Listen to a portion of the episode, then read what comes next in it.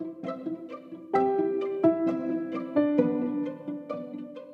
い始まりました。朝日の音ノート第256回です。この番組は弦楽器の修理や調整に携わっている私朝日が音楽特に楽器についてあれこれ話すポッドキャストです。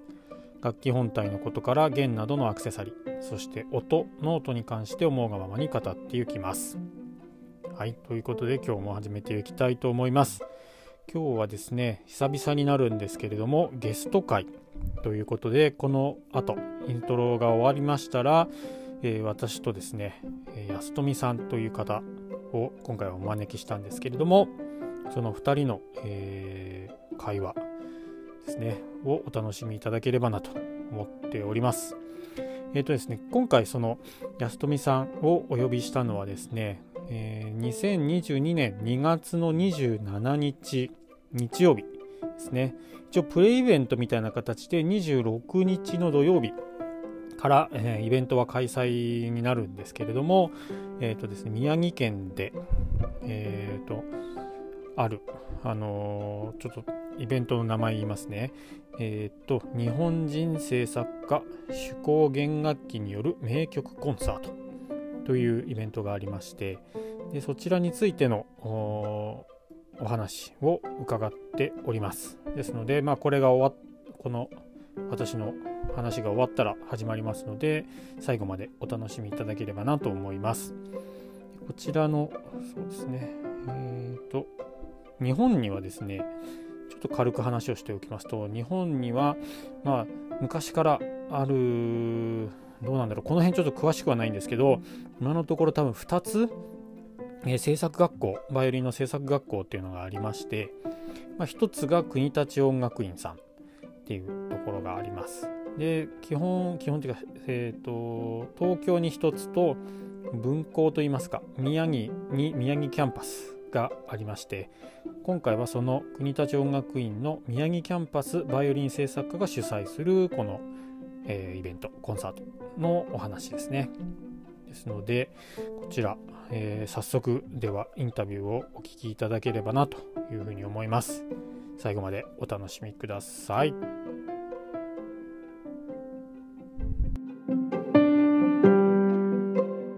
はい、ということで本日も、えー、ゲストをお呼びしております。今日のゲストはですね、国立音楽院宮城キャンパスバイオリン制作家講師兼安富弦楽器工房代表の安富成美さんをお呼びしております。今夜よろしくお願いします。あ、よろしくお願いします。はい、今日ですね、安富さんをあのお呼びしているのはですね、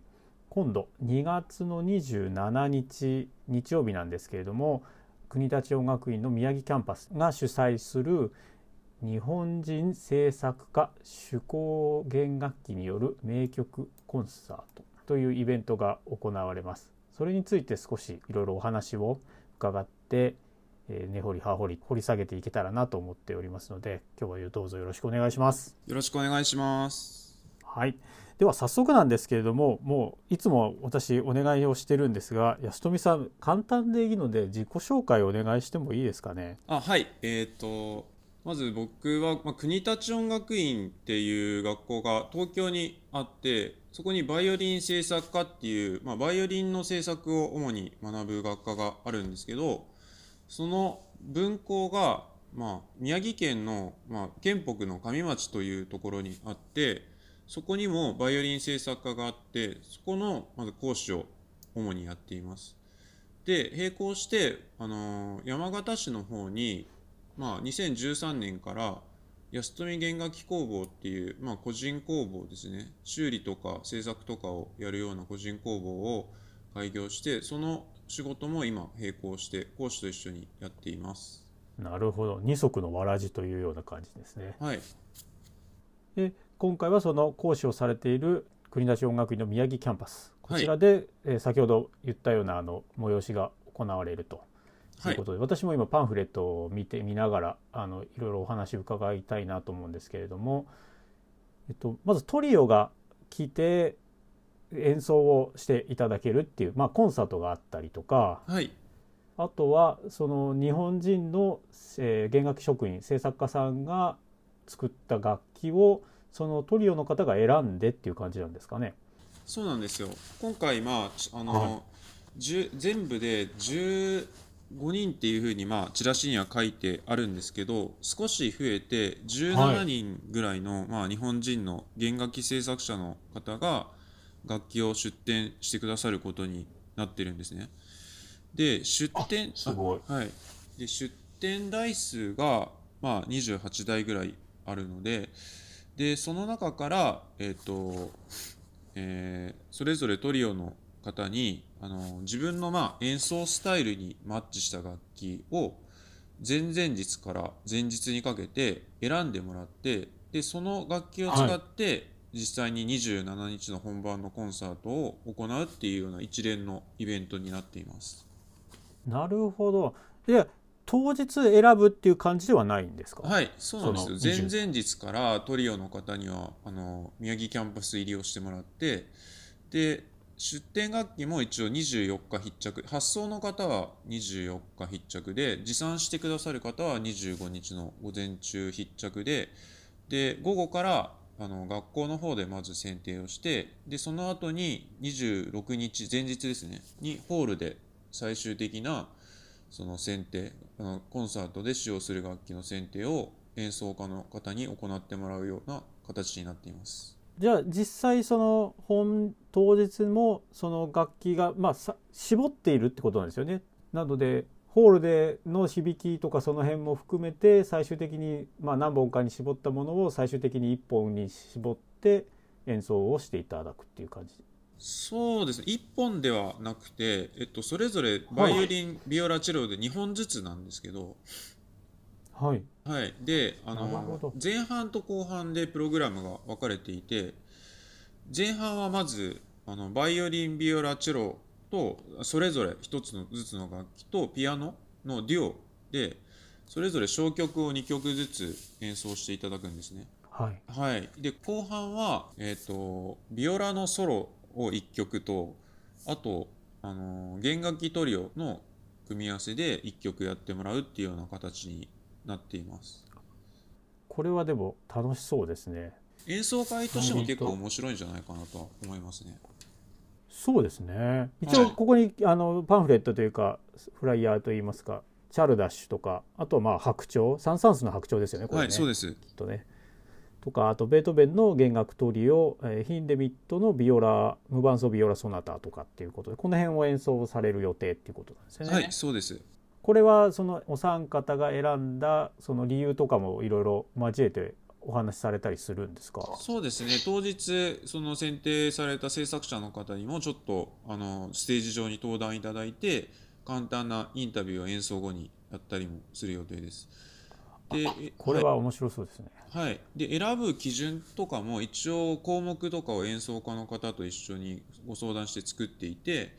でその、まあ、それぞれの項目を一応ちゃんとした基準で選んでもらえるような形でなんとなく選ぶというよりは一応項目ごとにいろいろそのカテゴリー分けというんですかねを分けてその基準でその楽器を選定していただくっていうような形にはする予定です。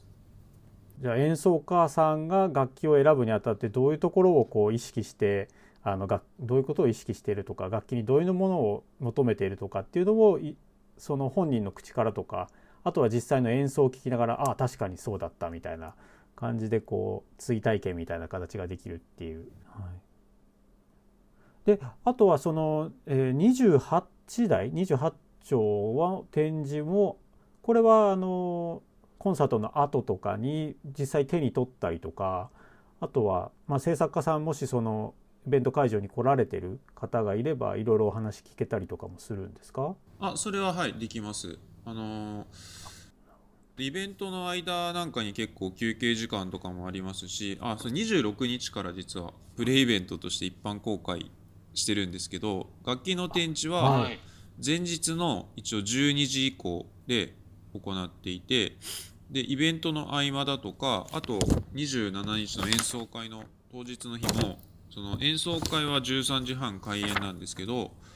11時に開場して展示の楽器なんかをあの試奏していただくようなこともできるようになっています。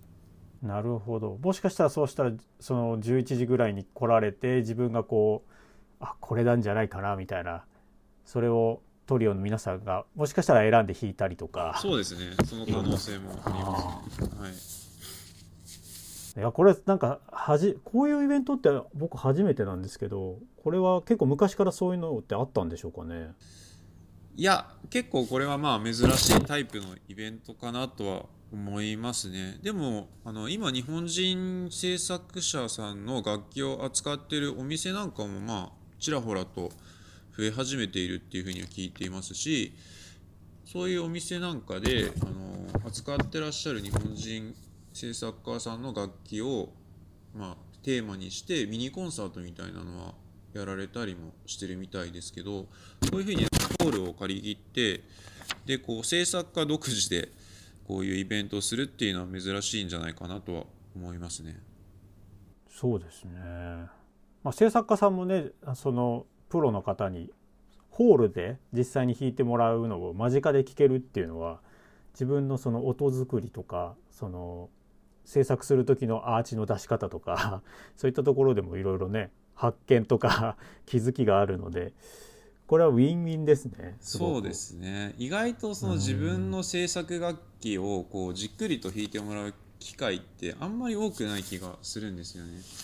なのでこう、うん、本当にプロの第一線で活躍されているような演奏家の方に自分の楽器をこう評価してもらえるっていう機会は結構制作家にとっても貴重な体験なんじゃないかなとは思っていますね。そうですね。これはちょっともうまた何て言うんですかこう定期的にというか毎年恒例なイベントでやっていったらそれこそ本当制作家さんもどんどんレベルっていうかスキルは上がっていくと思いますしすごいいいですね。あとは、えーと、プログラム見てるんですけど演奏家、えー、制作者によるトークセッションっていうのが16時からあるみたいな形なんですけどこれとかは質疑応答みたいな感じもあったりするんですか？一応司会を入れて、まあ、司会の進行に沿って進めていく予定ではいるんですけど、はい、まあ、主に演奏家の方が楽器をこう選定するにあたってどういう部分を重要視するのかとかあと例えばやっぱりプロの演奏家の方ってやっぱり今はやっぱりオールド楽器をま使用されている方が多いとは思うんですけどそのオールド楽器のし、はい、と新作楽器の違いについて演奏家自身がこう思うこととかをあのぜひこう聞いてみたいなっていうのもありますしあとまあ制作家が自分のこの制作してる楽器とかあとまあその日本人が制作した楽器とかまあ新しい楽器新作楽器を演奏家の方にこうプレゼンするような場としてもまあ考えてはいるんですね。あなんか相互間のこう交流とかなんていうんですかねこうつながりみたいのがコンサートもそうですし選定する時もそうですしこのそのトークセッションみたいなところができるっていうのはいいですね。はい、さすが国立音楽院さんならでは。なかなかねお店でそういうのってやらやれないんですよね、うん、実際。ちょっと難しい部分があって。そうですね。難しい部分あると思います、はい、学校だからこそまあできる企画っていう感じですね。そうですよね。いやこれちょっと行けたら行きたいな。あぜひ、はい、いいなこれで最後はまあ講習会みたいな形で制作家さんがいろいろこれビオラの音色を理解する。そうなんですよ。これ今回のあの展示会って実はちょビオラを一応テーマにしてるんですよ、まあ、あんまりこう大々的には PR してないんですけど、はい、で出展楽器も実はビオラが一番多いんですよね。であまあそれでまああのこの講演会に関してはアンドレアス・プロイスさんにこのビオラの音色の、まあ、音響とか音調整についてちょっと講演いただくっていうような感じですね。プロイスさん来るんですね来るというか。日本マスターバイオリンメーカーズのメンバーの。プロイスさんは本当話伺ってるとすごい面白いんですよね。なのであもう興味がある方、はい、まあ、趣味でね制作されてる方とか、はい、あとビオラに今回はフォーカスしてるってことなので、はい、もしビオラをね演奏されてる方とか、はい。なんか今回ビオラ、まあ、テーマにしているのってあの一応今回はプロの演奏家の方と、まあ、制作者のこう相互理解のためのイベントみたいな位置づけで一応企画したんですけどやっぱりあのいろいろ演奏家の方にも今回お話とかいろいろ聞いてるとやっぱりこうバイオリンとチェロってどうしてもオールド楽器に行ってしまうような傾向がやっぱりあるみたいで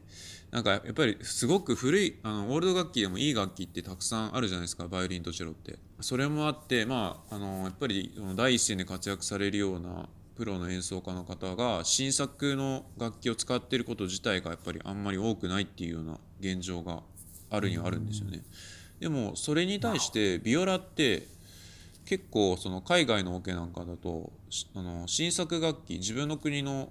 職人が作った新作楽器を使ってる比率がすごく高いらしいんですよ。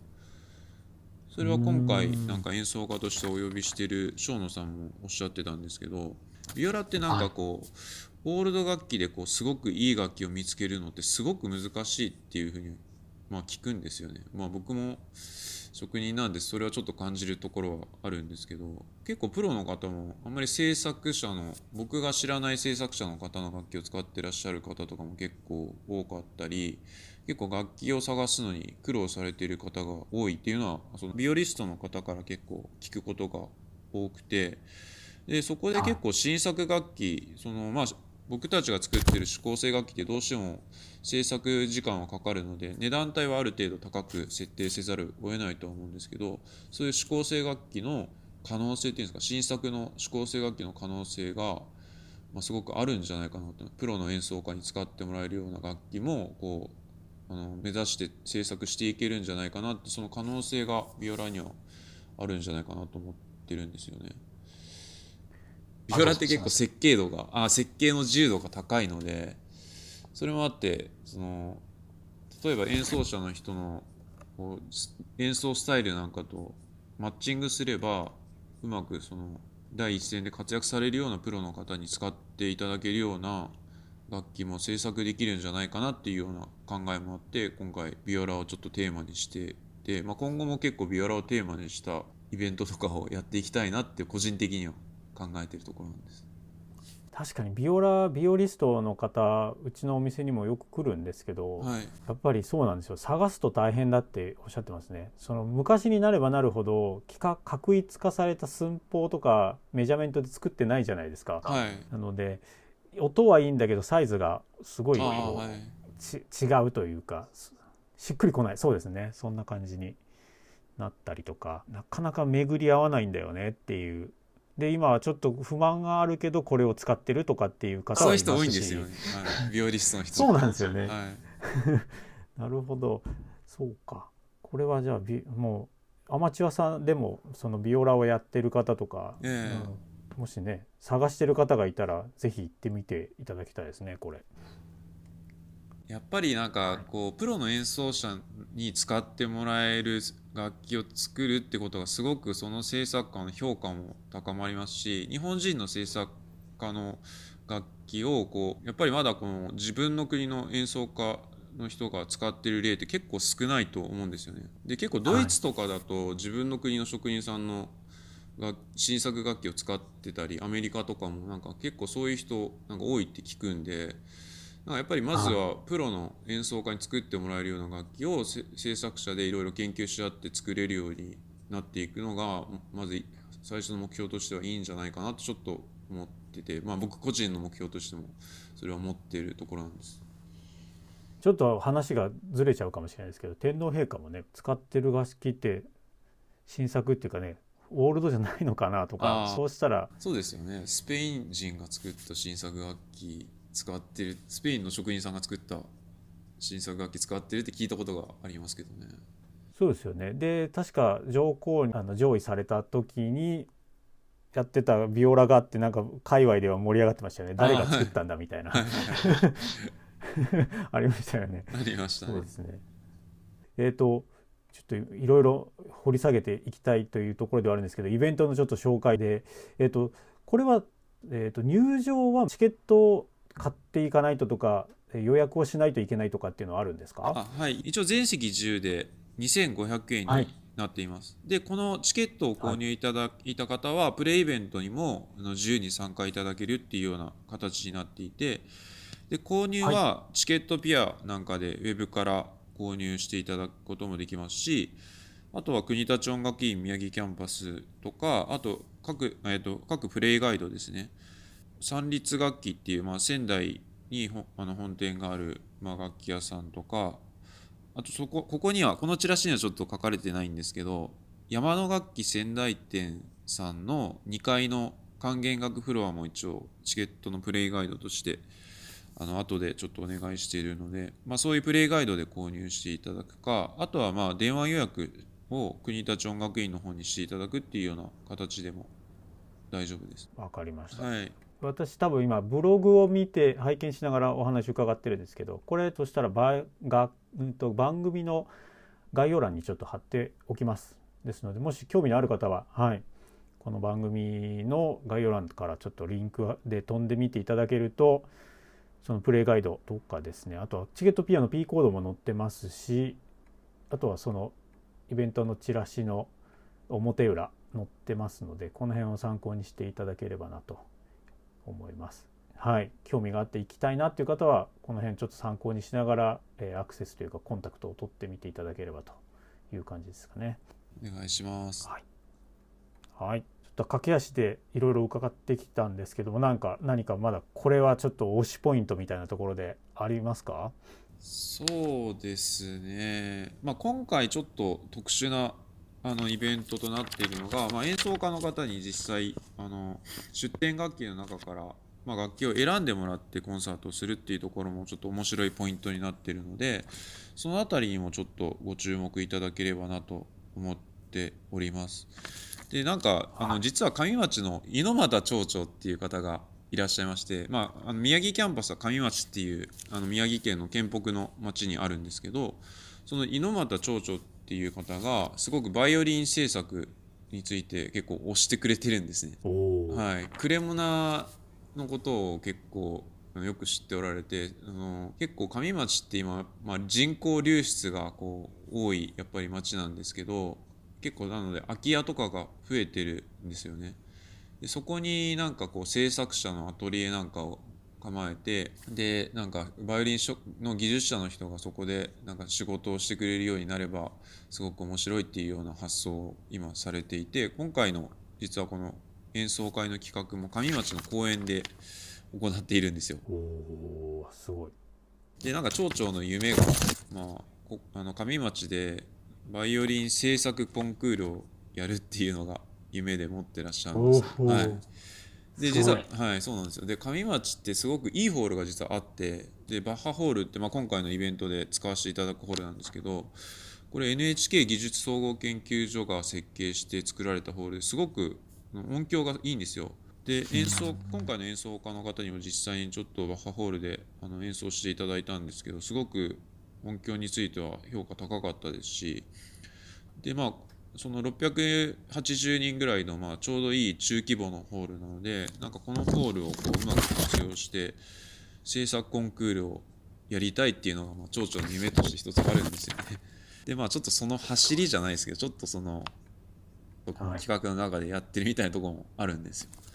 いいですね。やっぱ日本でもそのコンクールあったら面白いと思うんですよね。はい、僕も個人的には思ってます。面白いと思います。うんななかなかいろいろやらないといけないことは他の方ともお話しすると審査員誰にするの？そうですよね。難しいですよね。本当に。賞金どうすんのとか、えー、なんかいろいろあるあるにはありますけどでも、うん、やるとそうすると日本人だけではなくて例えば国際コンクールにすれば海外の方とかも、興味を持ってもらって日本に来てくれて、うん、それこそ海外の演奏家さんが日本の例えばまあサントリーホールとか、はいで芸劇とかでやるように、うん、そういった方がこう日本で自分の作った楽器を日本に持ってきて、うん、で日本の職人さんもそれ見られるしそうですね他の方にも見てもらってっていう、はい、こういうのは、うん、すごいいい取り組みだなと思います。まあ、仙台の方なんですけど、あの仙台国際音楽コンクールっていうのが 3, 3年に1回2年に1回が3年に1回あるんですよ。なんかそことなんかコラボできれば面白いよねみたいな話もちょっとあるんですよね。確かにそうですね。なんかこうそこで制作の方で金メダル取った楽器を使ってもらうとかそうなんですよ。ソリストさん大変だと思うけど。そうですね。なるほど。いいなあ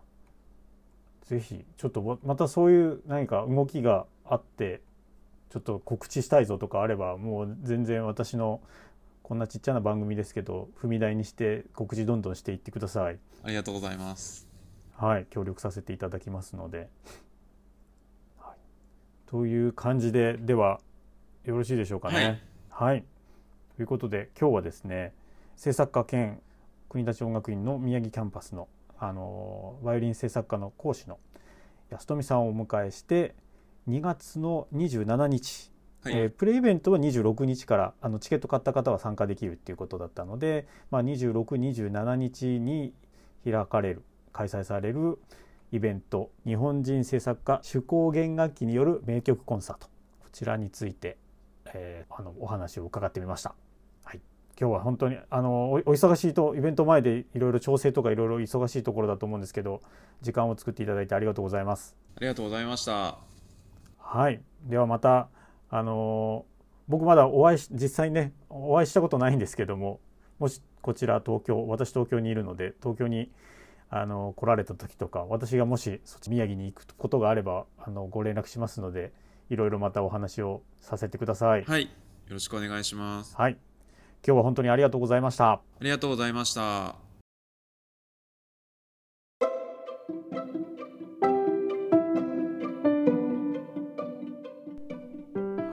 かがだったでしょうか？久々のインタビュー会、えー、お楽しみいただけましたでしょうか？ですね。2月の27日日曜日。13時30分コンサートは開演という形ですね。で会場はまあ朝の11時。ここでまあ楽器の展示とか、えー、そういったところから始まって、えー、インタビューの中でもありました通り、あのー演奏者さんとかあとは、えー、制作家さんのこう質疑応答とかですね。そういったところのお話なんかも聞けたりするイベントです、えー、興味のある方ですね。是非足を運んでみていただければと思います。でこちらはですねえっ、ー、と私の番組の概要欄にもあの一応ブログですね。あの宮城キャンパス国立音楽院の宮城キャンパスのあのブログがありますのでそちらのあの URL も貼ってありますのでそちらを読んそちらからあのブログを飛んでいただいてですね申し込みとかチケットの購入方法とか、えー、詳しく書いてありますので、えー、お問い合わせ予約をしていただければなというふうに思います。ですね。こんな形で今年も、えーとこういう感じでもし何か弦楽器に関わるようなイベントとか展示会とかですね。そういったものがあればそれに関わる人をこうお招きしてですねいろいろお話を伺っていこうかなと思いますので、えー、お楽しみいただければなと楽しみにしていただければなというふうに思いますですね。なかなか、うん、私もこうまだまだなんでしょう新参者っていうかまだまだフル株っていうことでは全然なくてですね。ですのでまあいい意味で怖いもの知らずな感じでいろんな人に声をかけていけたらなと思ってます。もしかしたら派閥みたいのもあるかもしれないですけどそれぞれ、うん、その辺もちょっと分かんないですけど、まあ、そういうところを言っててもしょうがないですし。まあねそんな感じでいろんな人とつながりがこうできていけばいいなとで業界が盛り上がっていってくれたらっていうふうに考えているので今後も引き続きいろいろゲストをお呼びしてお話を伺っていこうかなと思っております。はい。ですので、また今後も、まあ、通常は1人でまあまた喋っていくと思うんですけれども、今後も番組を、あの聞いていっていただけると嬉しいです。はい。ということで、今日は久々のゲスト会ですね。あの国立音楽院の宮城キャンパスバイオリン制作家、え日本人弦楽器制作家手工弦楽器による名曲コンサートに関してのあのお話を伺うということで放送収録をしてみました。はい。ではまた次回の配信でお会いしましょうありがとうございましたさようなら